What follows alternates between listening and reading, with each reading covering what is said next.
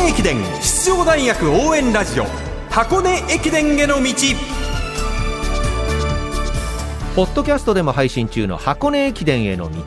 学生三大駅伝のクライマックス箱根駅伝に向けて奮闘するチームを応援そして紹介してまいります。ナビゲーター柏原隆二さん。文化放送土井雄平アナウンサーです。よろしくお願いします。よろしくお願いします早速ですが今日から来週にかけてこの箱根駅伝の道では期待のルーキー特集をお送りします。はい。ルーキー特集トップバッターは国学院大学の平林清人選手です。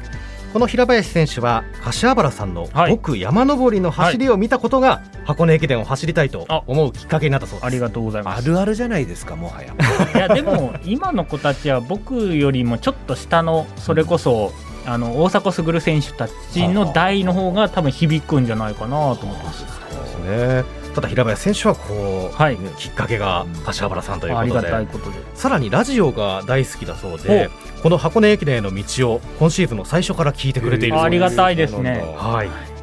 いやなんか嬉しいのと恥ずかしいのと 両方あります国学院に今度取材行った時どうしようと思いますね。指さされるかもしれない。菓子折り持ってた方がいいのかなと思います。その国学院の寮の屋上ではい。こうリラックスしてる時にラジオを聞いている。へーそうですね。はい。その国学院期待のルーキー平林選手はトラックシーズンから絶好調でして5月に5000メートルで初の13分台13分55秒をマークし7月には初めて走った1万メートルで28分38秒の好タイムを叩き出しました。初めてで28分38秒ってすごいです。ようん。あのやはり5000メートル高校生って5000メートル中心でやってるのでなかなか10キロとか1万メートルって走る機会がないんでそれこそ駅伝ぐらいしかないんですよ。そんな中でちゃんと1万メートルいきなりこのタイムで走れるっていうのは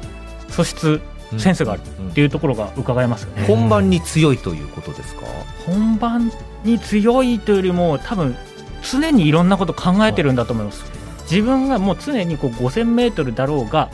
ハーフだろうがっていうところでこう走るイメージを常に持ってるんじゃないかなと思いますね。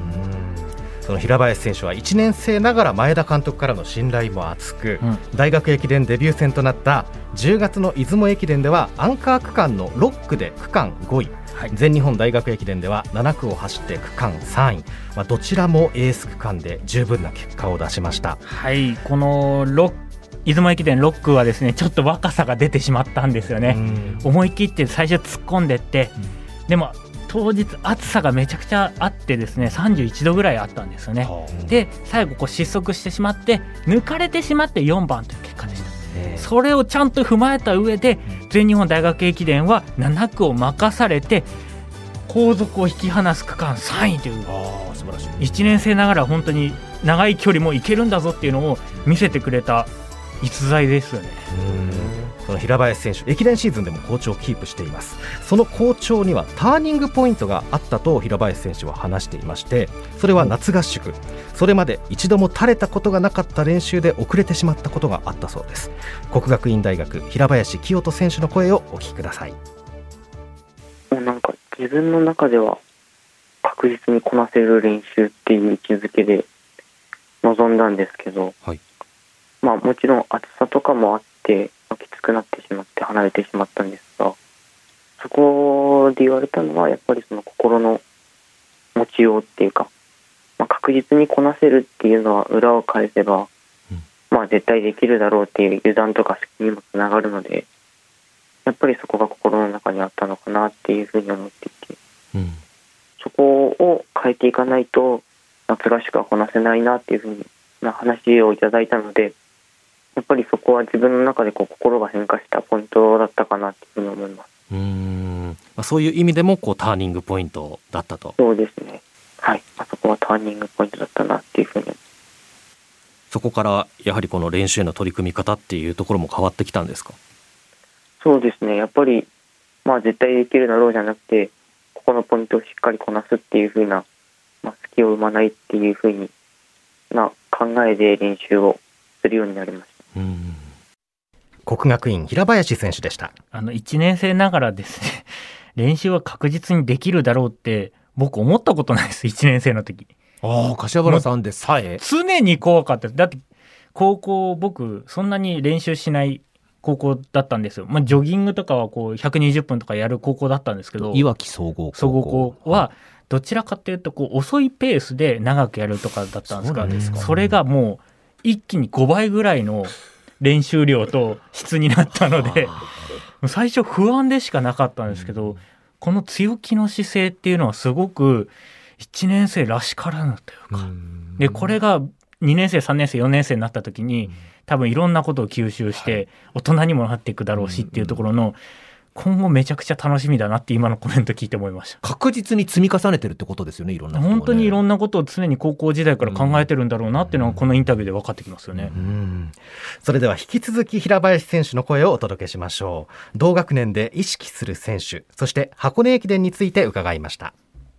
そうですね、やっぱり三大駅伝、出雲全日本と区間賞取ってる石田選手は、まあ、やっぱり高校時代の時から強かったっていうか、もう日本のトップだったので、はい。まあ、やっぱりそういうところとこれから戦っていかないといけないっていうか、戦わないと、まあ、自分たちが目指しているところには到達できないと思っているので、はい、そこはしっかり戦っていきたいなっていうふうに思います。うん。そして箱根まではあと1ヶ月ちょっとですけれども、まあ、三大駅伝の中でもこの箱根というのはどういう位置づけですか？まあそうですね、ちっちゃい時からの憧れっていうところで、やっぱりそこに人生をかけてる選手が多いので、やっぱ僕もそのぐらいしないと勝てないんだろうなっていうところで、まあ、大学駅伝の中で一番大きな舞台だと思って、まあ実質日本一を決める戦い。だと僕は思っているので、やっぱそうですね、そこを走りたいっていう。小さい時からの憧れは憧れのままで終わらせたくないなっていうふうにその箱根で何区を今走りたいなと思ってますか？そうですね。やっぱりここまでエース区間を来させていただいているので、まあ、2区を走らせていただきたいなっていう気持ちは強いです。その2区走ってる自分の姿イメージしたりしますか？そうですね。僕結構イメージトレーニングはするので、うん。その過去の映像を見ながらだったりそうですね。たくさんこうライバルとかを思い浮かべながら脳内レースをして、はい、イメージトレーニングをしています。その、まあ、2区での目標というのは区間何位ぐらいですか？そうですね、まあ、2区って決まったわけではないですけども、はい。まあ、その中であの区間順位っていうよりもレース内容とかだと思うので僕は、まあ、レース内容、まあ、その自分がゲームチェンジャーっていうかどんな流れで来ても自分がしっかりいい方向に持ってって次につなげられるっていう走りができたらなっていうふうに思います。